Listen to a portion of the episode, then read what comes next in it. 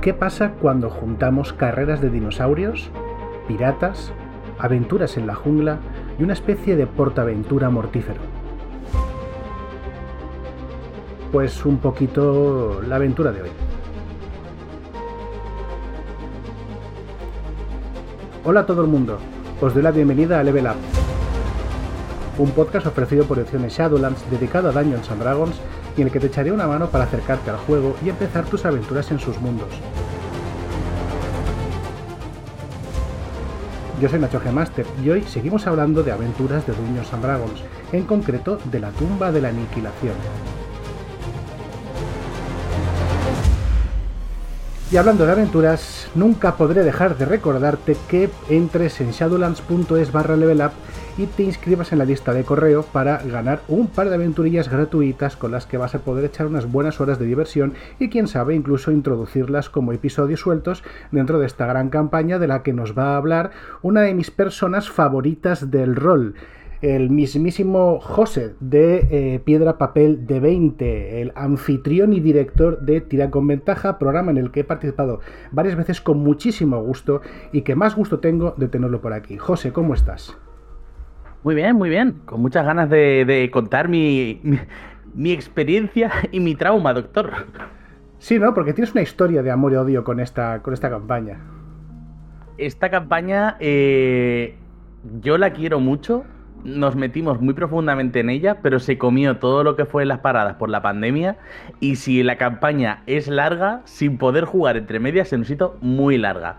Pero nos divertimos muchísimo. Hay un montón de cositas que tengo muchas ganas de contaros. Y la verdad es que es una, campaña que la acabamos no hace mucho, la verdad, la acabamos hace como un mes o así. Y que todavía tenemos todos el gustirrinín ese de. Joder, qué bien estuvo que el confinamiento y la, pandemia la, la, gran, la gran asesina de, campañas fue.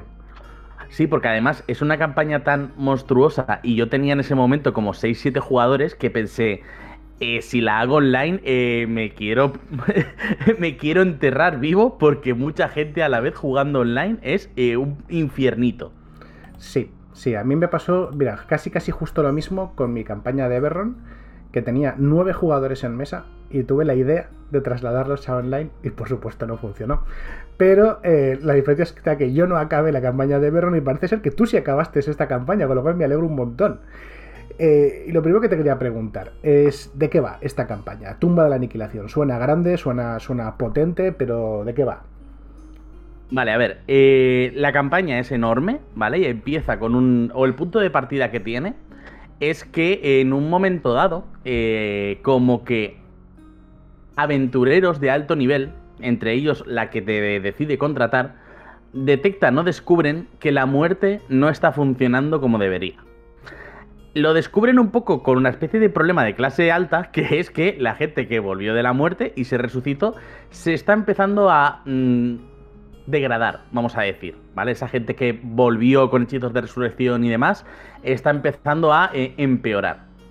Y como que empiezan un poco a hacer sus hipótesis y sus cábalas de que si esto está pasando con la gente que ha vuelto de la muerte, ¿qué pasa con las almas que mueren? ¿Qué pasa con la gente que se muere? Eh, ¿Dónde están yendo sus almas? ¿Por qué no está funcionando como debería? Con lo cual, eh, esta persona, eh, que es Indra Sylvain, ¿vale? Creo que, no sé si viene referencia en otras aventuras, pero te dejan claro que es una aventurera de nivel alto. Como que recluta a gente para intentar averiguar qué está pasando, porque tienen más o menos claro que el problema está en Chult, que es una isla recóndita de reinos olvidados, es una isla llena de jungla, llena de peligros, que además están viendo que los muertos se están empezando a alzar, eh, hay una gran extensión de jungla alrededor de la ciudad central y esa jungla se está llenando de muertos, eh, dinosaurios, zombies y toda una especie de mm, gran fauna eh, cadavérica. Con lo cual, el objetivo de los aventureros es llegar a donde está la tumba, esta famosa, o este templo, o donde empieza un poco, o donde están los problemas, y resolver los problemas, pero no saben dónde está. Con lo cual la partida empieza como una expedición Y a partir de ahí, poco a poco van descubriendo y van eh, encontrando cómo moverse por la jungla con los múltiples peligros que puede haber, pueden llevar sus guías y demás. Y es una partida muy amplia en el sentido de que cubre muchos espectros, pero ir va de eh, lo que sería un poco estas, eh, estas aventuras pulp típicas de hay un misterio en la jungla que tienes que encontrar, eh, donde hay una ciudad perdida, donde hay un templo ominoso, donde está el malvado. Tiene todo el rato esa, estética en todo momento. De hecho, la, aventura está escrita en parte por Templeton War, que es el creador de Hora de Aventuras, con lo cual, eh, más allá de, de esta sensación de peligro continuo, tiene muchas partes muy imaginativas y muy divertidas y es una mezcla que casa muy bien. Yo recuerdo cuando se, se, empezó a anunciar esta aventura, porque claro, los de Wizards, ahora ya no tanto, pero hace unos años eran muy secretistas, ¿no? Con las aventuras. Te salía en Amazon meses antes, oh, nueva aventura, ¿qué será? Y se descubrió que Telltale World estaba trabajando en ella y la gente apostaba fijo que iba a ser algo al estilo Feywild o La Alicia del País de las Maravillas, y luego nos salieron con, con esta mezcla de Indiana Jones y, humor amarillo, ¿no? Acojonante que es esto. Y esta, esta, esta aventura yo no la he jugado, no la he dirigido, perdón, pero sí que la he jugado de principio a fin. Y eh, a mí me, me, moló porque está como eh, descrita en tres círculos concéntricos. Cada uno de estos círculos, o al menos los primeros dos, son muy, mucho, mucho más amplios de lo que parece.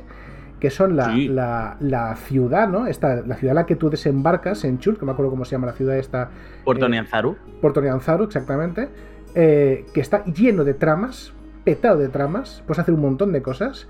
Luego, todos los pasos que das por la jungla hasta encontrar el sitio que estás buscando, que, tiene de todo, que tiene una, mina con unos enanos desesperados, una torre de aracocra que no sé qué, una, una trama de una reliquia robada y perdida, tienes piratas, tiene una salvajada. a nosotros nos daba miedo perdernos por la selva porque dices que Dios mío, cada vez que nos encontramos con algo casi nos mata.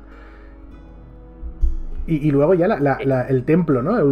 La tumba propiamente dicha. Sí, sí, o sea, eh, eh, tiene una densidad de acontecimientos enorme. En la ciudad eh, te puedes perder prácticamente con todo lo que hay, que va desde abastecerse en condiciones, contratar al guía idóneo, que además la aventura te viene con un montón de guías, con las posibilidades que te pueden aportar en juego, sus exigencias, eh, sus subtramas. Aparte, eh, hay una trama política que no, no tiene mucho peso, pero es interesante, que te revela un poco que Puerto Nianzaru ahora está dominado por los príncipes mercaderes, pero antes hubo una nobleza, nobleza a la que eh, expulsaron de formas poco amables, pero esa nobleza está viviendo en la torre de los Aracocras, con lo cual te los puedes encontrar y puedes ver que aquellos son los legítimos reyes y en un momento dado plantearte si quieres ponerlos en el trono o no. Tienes carreras de dinosaurios donde puedes apostar, tienes boxeo, tienes muchísimas actividades para hacer, hay de todo y eso es sin salir todavía de la ciudad. Con lo cual hay un punto en el que eh, te lo pasas muy bien en la ciudad, pero aún falta el resto. La jungla es un experimento de sandbox enorme, con también eh, un montón de densidad de acontecimientos, de encuentros, de cosas que te pueden pasar. Tienes una tabla de enfermedades, tienes... Eh, porque al final es un viaje por la jungla, con lo cual puedes encontrarte que eh, tus mm, compañeros han enfermado de un no sé qué y, oh, vaya, estás en mitad de la jungla con lo mínimo imprescindible. Eh, también te puedes encontrar otros grupos de aventureros que también van un poco en búsqueda de esa de ese, de ese mal, de ese templo y demás. Eh, puedes encontrarte compañías de mercenarios, puedes encontrarte enemigos que también eh, son antagonistas en este caso porque van a por tu mismo objetivo. Puedes encontrarte incluso eh, colonos que han intentado montar fuertes y establecimientos en plan de, vale, vamos a intentar sentarnos en la selva con mejor o peor suerte.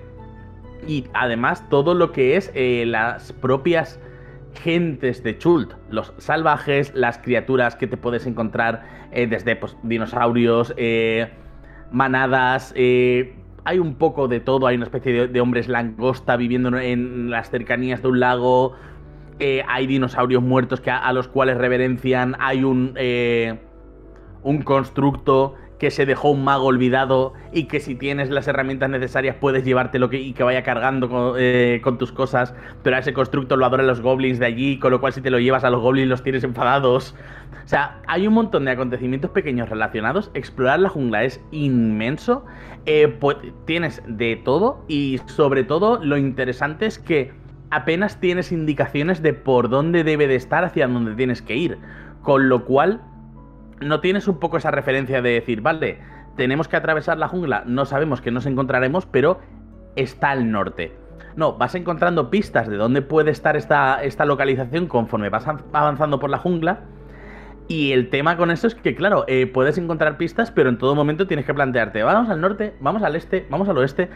Hubo puntos en los que, eh, como que yo les hacía un poco de parada y decir, a ver, chavales, haceros a la idea de que lleváis fuera de la ciudad aproximadamente dos meses, tres meses. O sea, esta campaña se extiende mucho en el tiempo porque, claro, todos esos momentos de jungla son momentos en los que tienes que descansar o dormir porque eh, la jungla no es una autopista. Tienes que atravesarla con los encuentros que puedas encontrarte. Y claro, al final, eh, todo eso es gigantesco y es eh, apenas vamos a decir un tercio, porque luego te encuentras una ciudad perdida con un montón de templos, cada uno con una prueba que tienes que superar para conseguir las llaves que abre eh, la tumba.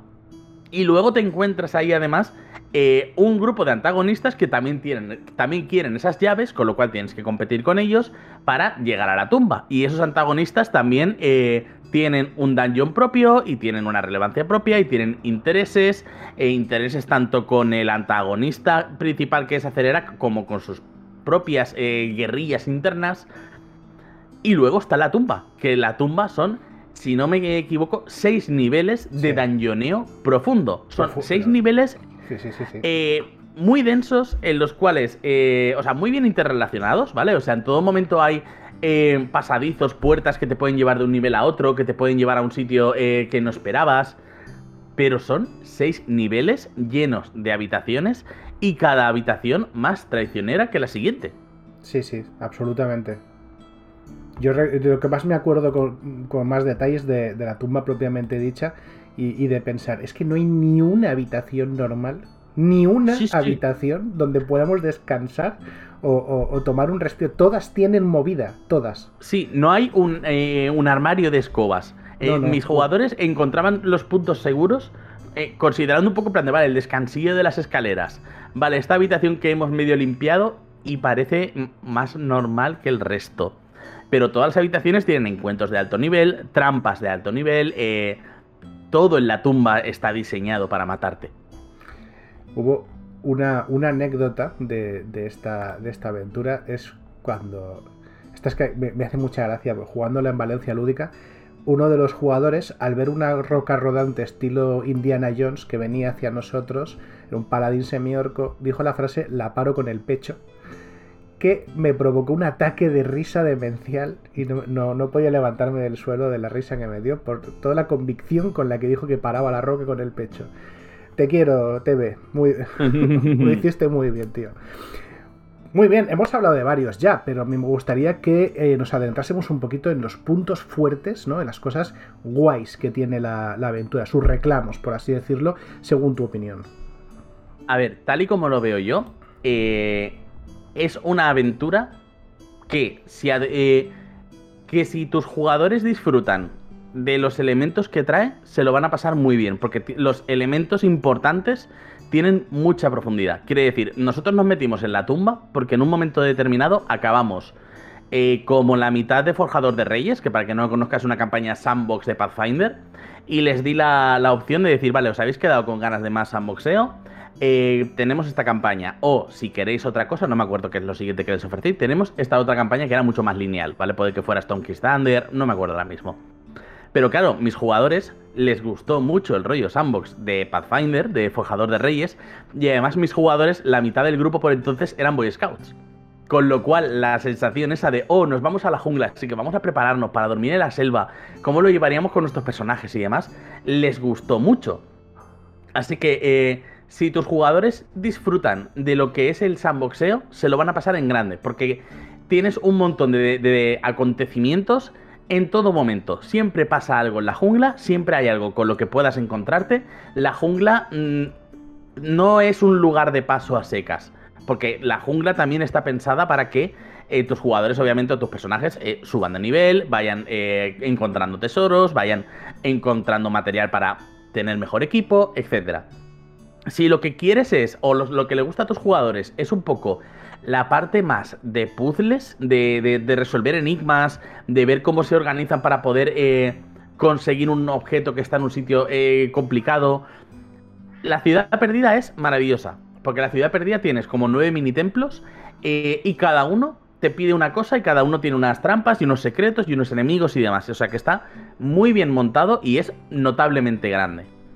Y si les gusta el dañoneo puro y duro, si les gusta lo que es la parte de eh, entrar en una mazmorra, organizarse para, eh, para, llevarlo bien, porque además la mazmorra tiene no solamente la cantidad de trampas que tiene y los enemigos que tiene, sino que tiene un montón de eh, desventajas asociadas, como que por ejemplo los hechizos de detectar trampas no funcionen con lo cual necesitas imprescindiblemente alguien que sepa localizar trampas, alguien que sepa un poco de conocimiento arcano, necesitas un montón de cosas. Y es un, un dañoneo muy gustoso, porque es un dañoneo que es en un formato de... No es tanto una escalera de caracol, pero sí que tiene una gran escalera central con la cual, por la cual vas descendiendo y se siente muy bien porque tiene una variedad también muy grande. Tienes no muertos, te puedes encontrar un contemplador, eh, tienes eh, monstruos enemigos y las trampas son maravillosas también. Sí, sí, sí. O sea, los puntos fuertes es que si te gusta una de estas cosas, lo vas a disfrutar muchísimo. Porque te da todo lo que le pides. Te da el sandboxeo más puro y creo que el mejor sandboxeo que han hecho en esta edición. Eh, te da lo que es la parte de los templos y las ruinas, que es una lección magistral de trampas y te da todo lo que es la parte de dañoneo, que más allá de la mazmorra del mago loco, es una mazmorra dañonera muy disfrutable. Además, creo que es una de las pocas aventuras que ha hecho un uso extensivo del, de Hexcrawl, ¿no? De estos mapas de, sí, sí, sí. hexagonitos que tan típicos de las aventuras de antaño. Yo creo que yo recuerdo ver el mapa de, de Chult, ¿no? Así como medio en blanco, lleno de hexágonos, pero no recuerdo haberlo visto en muchas más aventuras de ese estilo a mí no me suena, pero nosotros como teníamos un poco el este de, explorar, teníamos todo el mapa, lo imprimimos a un tamaño muy grande y a empezar cada partida lo poníamos extendido sobre la mesa y claro, cada debate era a dónde vamos ahora. Ya hemos explorado esta sección, vamos al norte, vamos al sur y ellos tenían un control notable de todas las casillas por las que habían pasado, que se habían encontrado, que habían dejado atrás, en cuáles habían tenido que huir porque los encuentros al final no están adaptados al nivel de los jugadores. Si los jugadores deciden ir a una zona determinada y los encuentros son de nivel alto, eh, más vale que corran o que estén muy bien preparados. Sí, correcto. Sí, es un hexcrawl, vaya, un, sandbox como los de, los de antaño. Muy bien, eh, vamos ahora a lo contrario. Eh, ¿Qué consejos le darías a alguien que quiera prepararla? Eh, sobre todo también centrándonos en qué problemas te has encontrado a la hora de preparar esta aventura que no, tienen que, no tengan que ver con, ese lapso de tiempo ¿no? extenso por culpa del confinamiento que nos hemos comido todos y tal. A ver, yo me he encontrado con eh, dos problemas principales. O, voy a decir tres problemas, ¿vale? Que son fácilmente resolubles, pero eh, hasta que no te los cuentan eh, y no te lo crees, ¿vale? Porque me pasó que alguno de esos problemas tenía nociones de que pasaba, pero decidí tirar para adelante y ahora un poco me hubiera gustado mejorar y retconear esas partes. Los problemas que yo me he encontrado es que efectivamente la campaña es enorme. Es tan enorme que lo mismo, hay partes y hay momentos que son perfectamente prescindibles.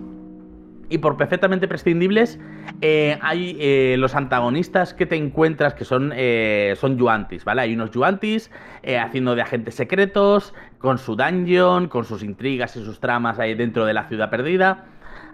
Esa gente, si no estuviera, tampoco habría pasado nada. Hmm. La ciudad es maravillosa, pero como no instes a tus jugadores a, a premiarles un poco, se pueden perder ahí, porque la ciudad tiene mil encantos, mil cosas y mil posibilidades y al final tienes un poco que empujarlos hacia la jungla a que se muevan.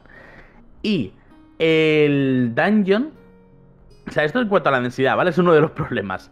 El dungeon es muy grande. O sea, los seis niveles al final eh, se hacen, o por lo menos a nosotros se nos acabaron haciendo un poco pesados, porque, y esto es otro de los problemas, eh, más allá de la gente que te encuentres en, Puerto Nianzaru y con los que decidas un poco hablar, y de la gente que puedas encontrarte de forma aleatoria en, durante la jungla, no hay grandes PNJs representativos. Hay uno que se decide más o menos acompañarles, pero tiene una trama propia, que es Arthur Timber, y su trama está relacionada con Storm King Thunder. O sea, él está ahí, va a salvar el día, va a ayudaros en lo que sea, pero Arthur Timber, eh, conforme vea que os desviáis de su objetivo, os va a dar la enhorabuena por haber llegado tan lejos, os va a dar las gracias, os va a decir que ánimo, eh, como decimos aquí, Bon Vent y Barca Nova. Exactamente. claro, ¿qué pasa? Que al final echas de menos como director de juego el poder llevar PNJs, no que les salven las situaciones, sino el tú como director de juego ponerles en conflictos sociales, ponerles en conflictos eh, de que haya gente de otros bandos o gente un poco con objetivos distintos, pero que no quieran acabar con ellos directamente, o simplemente gente que tú interpretes, simplemente poder mm, tener más sitios donde haya más gente más allá de Puerto Nianzaru. Yo eso lo eché mucho de menos como director, la falta de, posibilidades a la hora de meter PNJs, porque claro, una vez que te has metido en el dungeon, olvídate de los PNJs. Eh, puede haber alguno que sea el lugarteniente de, de Acererac, que es el antagonista final, y que tenga bien cruzar alguna palabra contigo pero el dungeon obviamente no hay nadie. En la ciudad perdida, en esta ciudad así un poco Indiana Jones, eh, están los Yuantis, con los que efectivamente puedes negociar, pero ellos tienen sus cosas y sus guerras internas y poco más. Y por la jungla, lo que te encuentres. Y luego, el último problema que a mí me pareció bastante complicado es que el antagonista principal es una figura tan relevante como es Acererac, una figura icónica, una figura que ha marcado a muchísimos jugadores durante generaciones, desde las primeras campañas de la tumba hasta esta tumba de la aniquilación, y el acto de presencia que hace es muy pequeño. O sea, Acererac hasta que no estás prácticamente al final y en determinadas estancias de la propia mazmorra, quiere decir, o sea, ya en las partes finales de la aventura o en lo que sería un poco el último tercio, no empieza a verse su presencia, su iconografía, eh, no empiezas a tener la sensación de que ahí está Cererac. Claro, choca mucho con el hecho de que Acererac está en la portada del libro, está en la portada de la pantalla. Con lo cual tus jugadores saben en todo momento que en un momento dado lucharán contra Cererac, pero no tiene momentos propios, no tiene una agenda, no tiene una intención. Acererac está en su tumba haciendo sus cosas y eres tú el que va a tocar a su puerta. Correcto. Es un es una contraposición muy grande, por ejemplo, con Strad, que en Strad sí que tienes al Conde Strad y el Conde Strad tiene un papel mucho más activo y más protagonista. Y tienes la posibilidad de llevar a un Strad juguetón, a un Strad marcial, a un Strad eh, más gótico, romántico, tóxico, psicótico. Acelerac no, Acelerac es una figura malvada, per se, es una figura cuyo objetivo es hacer el mal, con formas y maneras de hacer el mal, pero no hay maneras de que esa figura la vean hasta que no sea el jefe final. Yo ahí sí, que tuve que meter mucho de mi parte de que tuviera escenitas, que aparecieran sus sueños, que enviara a sus emisarios, que eh, enviara clones suyos con muchísimo menos poder, pero un poco como que le vieran y le temieran. Y es un problema muy gordo porque al final acelera que es el, es el menos protagonista de su propia campaña. Sí, es tocho, ¿eh? justo por lo que dices. Eh, yo sabía que Acelerac eh, salía en la, en, la, en la, campaña porque, bueno, lo ves en la portada, ¿no? Y porque además de eso, eh, yo, yo, sabía de qué iba. Y aparte es, evidente que la tumba de la aniquilación pues es una especie de semi-homenaje a la tumba de los horrores, que es también la otra, la otra casita de campo de, de Acelerac. Pero claro, eh, así como, como Strad es una campaña que está centrada en el villano, aquí en absoluto. Y, perfectamente podría pasar que yo, yo de hecho me reía de ese, de ese tema. Que llegues a, la tumba de la aniquilación y toques a la puerta y dices, oiga, ¿quién es usted? O sea, ¿por qué ha venido aquí? ¿Qué quiere? No, no, no, no aceptamos propaganda, váyase. Sea, de hecho, eh, es una de esas cosas que yo hacía muchas coñas con, mis personajes. Acelerac tienes obviamente sus stats para luchar al final. No es un encuentro fácil. De hecho, yo creo que tal y como lo plantean en la campaña, es un encuentro mortal porque está Acelerac. Y aparte tienes un Abol. Eh, no, ay, no, me he olvidado el nombre, pero bueno, tienes una especie de titán no muerto con unos poderes enormes que va haciendo el mal, que tiene un aura que por donde pasan los jugadores no se pueden curar.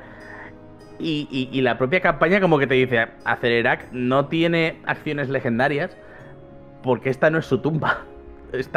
Y era un poco lo que le decía a los jugadores en plan de, claro, es que está de alquiler, o sea, no es propietario, está. Está, alquilado en esta tumba que, que, ha, hecho por manipular a los pobres chultanos de ahí para construírsela, pero el pobre no tiene la hipoteca pagada, el pobre no tiene derecho a acciones legendarias. Es segunda residencia, no, no está acostumbrado. Sí, sí, sí, sí, o sea, es un poco en plan de, es, es, o sea, los muertos los tiene ahí, pero sois los ocupas, ¿qué queréis sacarle de ahí?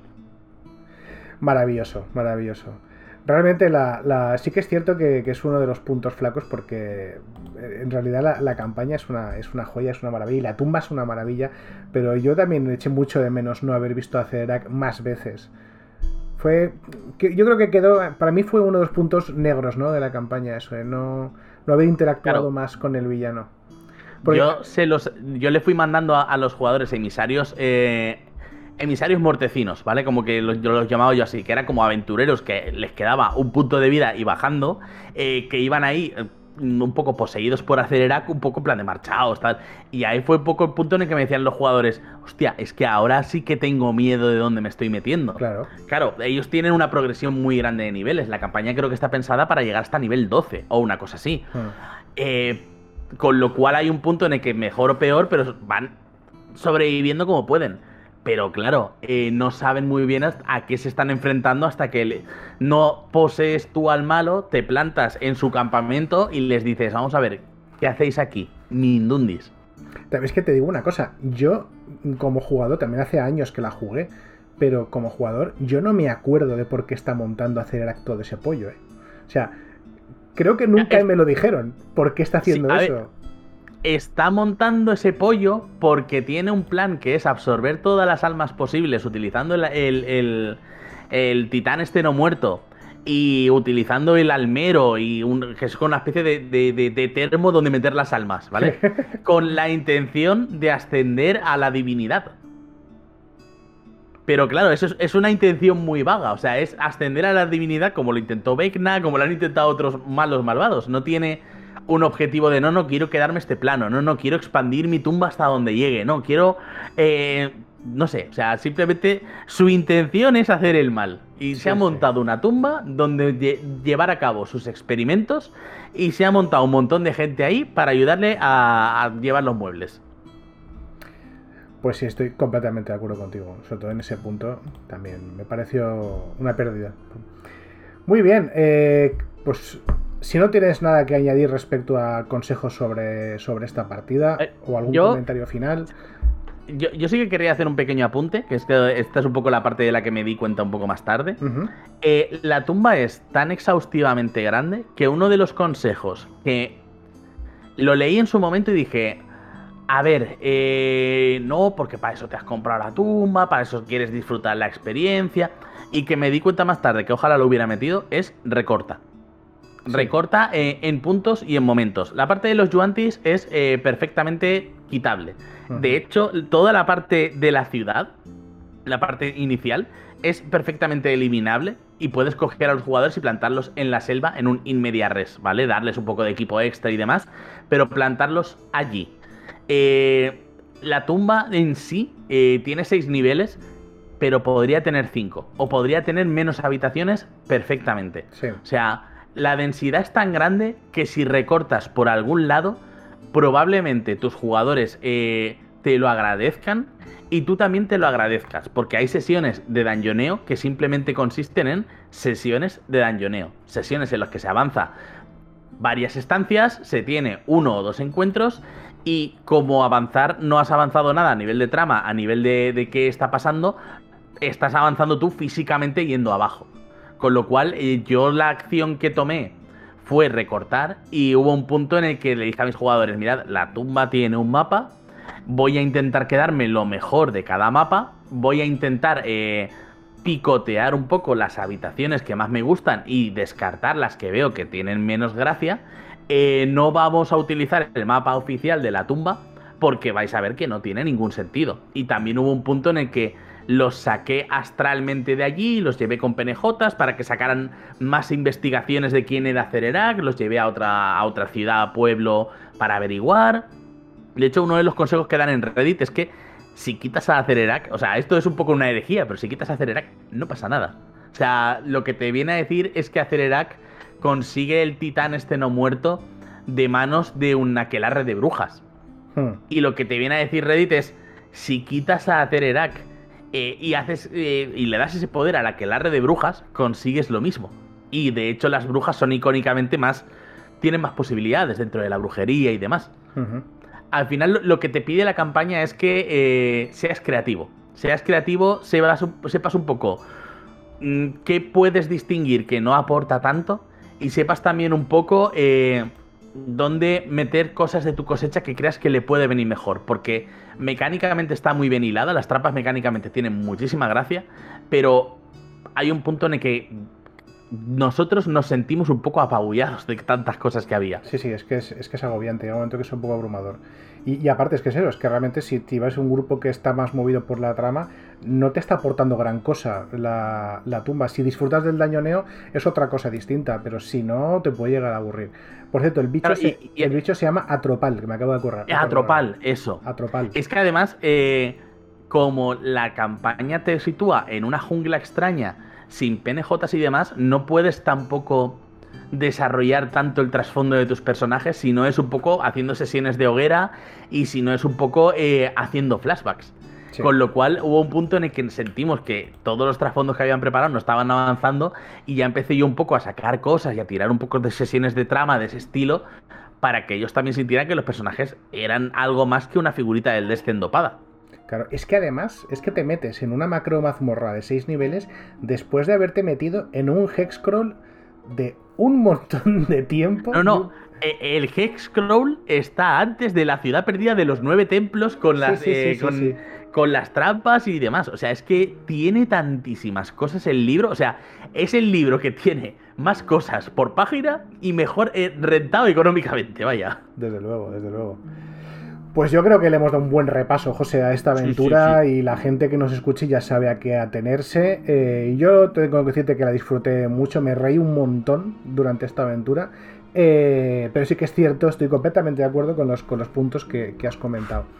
Y para agradecerte un poquillo que hayas venido y nos hayas ayudado con esto, me gustaría dejarte un ratito de autopubli descarada para que nos promociones todo lo que tú haces, que no es poco, y a quien tú quieras. A ver, eh, soy José de Piedra Papel de 20. Tenemos eh, variedad de cosas. Tenemos eh, un canal de YouTube donde estamos haciendo Tira con Ventaja, que es un poco este programa de variedades que llamo yo de Danjoneo, donde nos juntamos a hablar de las clases, las aventuras, el material nuevo y demás.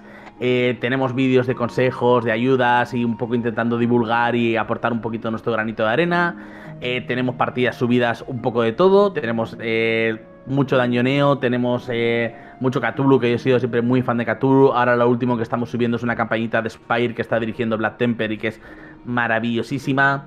Y tenemos un coffee en el que os gusta lo que hacemos, porque ahora, por ejemplo, estamos dándole mucha caña a la preparación de partidas con Notion y más allá del programa, un poco a la preparación de partidas eh, como cosa.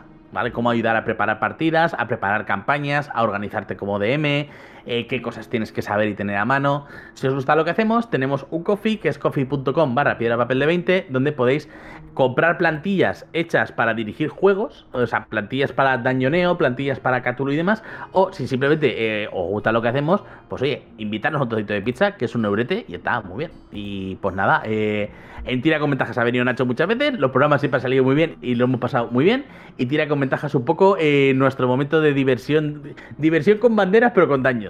Sí, sí, además de verdad, es una gozada de programa. Pues nada, eh, agradeciendo muchísimo, José, que hayas podido pasarte por aquí. Eh, yo a todos vosotros que nos estáis escuchando, solamente puedo deciros que os cito aquí la semana que viene. Quién sabe con qué nuevas maravillas eh, os voy a deleitar. Así que un besete y hasta luego. Adiós, adiós.